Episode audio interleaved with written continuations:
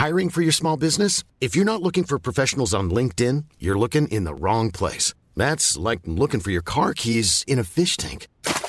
LinkedIn helps you hire professionals you can't find anywhere else, even those who aren't actively searching for a new job but might be open to the perfect role. In a given month, over 70% of LinkedIn users don't even visit other leading job sites. So start looking in the right place. With LinkedIn, you can hire professionals like a professional. Post your free job on linkedin.com slash people today.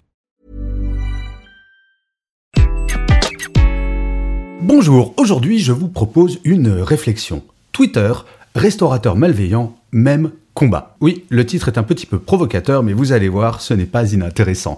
Je suis Gaël Châtelain-Berry, bienvenue sur mon podcast Happy Work, le podcast francophone le plus écouté sur le bien-être au travail. N'hésitez surtout pas à vous abonner sur votre plateforme préférée, car Happy Work c'est une quotidienne, vous ne manquerez comme cela aucun épisode. Alors, Twitter, restaurateur malveillant, même combat. Je sais, le titre peut vous étonner, mais c'est suite au sondage réalisé la semaine dernière sur mon compte LinkedIn qu'une évidence m'est apparue la malveillance n'est plus tolérée ni tolérable par les consommateurs que nous sommes. Ce sondage, je l'ai fait suite à une table ronde faite avec les représentants du collectif Respecte ta cuisine à propos de l'importance de changer les comportements dans le milieu de la restauration. Leur idée, changer ce qui semble être une forme de normalité dans ce secteur. Harcèlement moral, sexuel, manque de bienveillance. Oui, ce secteur n'a pas bonne réputation, à tort parfois, mais malheureusement, souvent, à raison. L'image du chef qui hurle sur son équipe au moment du coup de feu en cuisine, largement relayée dans les médias, est loin d'appartenir au passé, comme le prouvent les nombreux témoignages que j'ai pu recevoir. Le sondage avait pour objectif de savoir si cela pouvait impacter votre choix en termes de restaurant. Eh bien, la réponse est sans appel. À la question pourriez-vous ne pas aller dans un restaurant, aussi bon soit-il, si vous saviez que les salariés de celui-ci ne sont pas bien traités? Eh bien, sur les 5387 personnes qui ont répondu, 72% répondent sans aucun doute, 16% probablement, et seulement 8% répondent pas du tout. Alors, quel rapport avec Twitter, vous allez me dire? Eh bien, la semaine dernière, j'ai participé à un mouvement hashtag quit Twitter, quitter Twitter en anglais, qui consiste à fermer son compte Twitter pour montrer son désaccord quant au choix éditorial de Twitter, c'est-à-dire la totale libération de la parole, mais surtout me concernant la façon dont Elon Musk s'est débarrassé de plus de la moitié de ses salariés dans le monde. En quelques jours, plus de 3500 personnes ont perdu leur emploi, parfois en recevant un email, d'autres fois en constatant que leur ordinateur ne pouvait plus se connecter au serveur de l'entreprise. C'est d'une violence, pas une Alors certes, le droit social américain autorise cela, mais est-ce une explication suffisante et surtout satisfaisante? À mes yeux, non. Être malveillant en entreprise, car il s'agit bien de cela, est-il acceptable de nos jours? Bien entendu, vous allez me répondre que non, et vous avez bien raison. Mais le déclaratif n'est plus vraiment suffisant. Nous pouvons, nous devons agir. Le label Marianne de la cuisine, qui a été créé par le collectif Respecte ta cuisine, nous permettra à l'avenir d'identifier les restaurants vertueux dans lesquels nous aurons la garantie que les salariés soient traités avec bienveillance, qu'ils soient en salle ou en cuisine. Et c'est grâce à ce type de label que nous, consommateurs, nous pourrons individuellement avoir un impact, non pas pour punir les restaurateurs malveillants, mais pour récompenser ceux qui le sont. Oui, être bienveillant est rentable, et ce pour plusieurs raisons. La première, cela permet d'attirer et de garder les talents. L'image employeur, ce n'est pas qu'un concept. Dans un marché de l'emploi où il est de plus en plus difficile de recruter et de fidéliser, mieux vaut proposer un environnement bienveillant tout de même, non? Qui aurait envie de travailler quotidiennement avec un chef en cuisine qui vous hurle dessus, sachant que dans le restaurant d'à côté, tout se passe bien?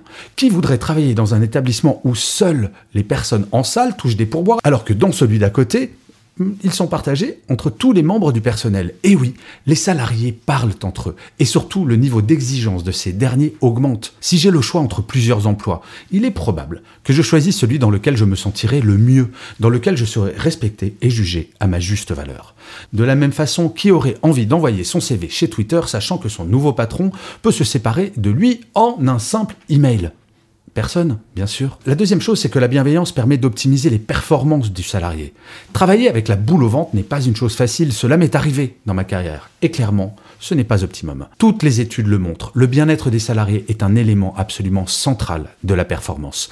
Travailler sous le régime de la terreur nous force à être performants, mais cela n'a qu'un temps. Travailler dans un environnement bienveillant dans lequel je m'épanouis me donne envie de me dépasser. Cela est d'autant plus important dans les secteurs où l'activité est très intense, très souvent. Comme dans la restauration. La concentration est extrême pendant les coups de feu et il s'agit d'être en capacité de donner son maximum pendant le service, chaque jour. Garantir à ses équipes le fait de pouvoir, par exemple, avoir des week-ends, des soirées à soi, fait partie des éléments désormais impératifs dans la restauration. Paradoxalement, en apparence en tout cas, c'est en permettant aux salariés d'avoir une meilleure vie privée qu'ils s'impliqueront plus dans leur travail. C'est l'un des objectifs de Respecte ta cuisine, changer les habitudes prises depuis des années. Et enfin, la bienveillance permet de booster son chiffre d'affaires. Franchement, ne serait-il pas plaisant de dîner dans un restaurant qui affiche dès son entrée l'obtention de son label Marianne de la cuisine? Dans ce restaurant, vous savez que tout le monde est bien traité, que les salariés bénéficient d'une véritable bienveillance et que les managers ont été formés à celle-ci. La nourriture serait peut-être la même que dans le restaurant voisin qui, lui, n'a pas le label, mais en apprenant ce qui se passe en cuisine chez ce dernier, si cela se passe mal, franchement, votre dîner aurait peut-être un petit goût amer. Oui, ces restaurants qui feront le choix d'obtenir ce label auront un plus, un très gros plus auprès de nous qui savons dans notre quotidien que le travail ne doit plus être une souffrance. À partir du moment où en tant que salarié, je ne tolère pas certains comportements de la part de ma hiérarchie, je me vois très mal donner de l'argent à une entreprise qui n'est pas en phase avec mes propres valeurs. Et ce qui est valable dans un restaurant l'est également pour Twitter ou encore pour la Coupe du Monde au Qatar. Non. Oui, nous avons un pouvoir, celui de faire changer les choses. Se désabonner de Twitter, aller dans des restaurants labellisés par Respecte ta cuisine, ne pas regarder la Coupe du Monde au Qatar, cela peut sembler vain ou inutile. Ça ne l'est pas si nous sommes nombreux et nombreuses à adapter nos comportements de consommateurs à ce qui nous semble, à titre individuel, important dans notre vie professionnelle. Pourquoi devrais-je payer un service produit par des personnes qui ne sont pas traitées comme moi? Je souhaite l'être dans mon quotidien au travail. Oui, le raisonnement peut sembler simpliste, mais il est loin de l'être. Utilisons notre pouvoir économique pour faire changer les choses et le quotidien des salariés qui ne vivent pas leur quotidien comme ils devraient le faire. Alors, vous vous lancez? Je vous remercie mille fois d'avoir écouté cet épisode de Happy Work ou de l'avoir regardé si vous êtes sur YouTube. Je vous dis rendez-vous à demain puisque je vous rappelle, Happy Work c'est une quotidienne. N'hésitez pas à mettre des pouces levés, des étoiles, à partager et à parler de Happy Work autour de vous. Ça, c'est mon Happy Work à moi. Je vous dis donc à demain et d'ici là, plus que jamais, prenez soin de vous. Salut les amis.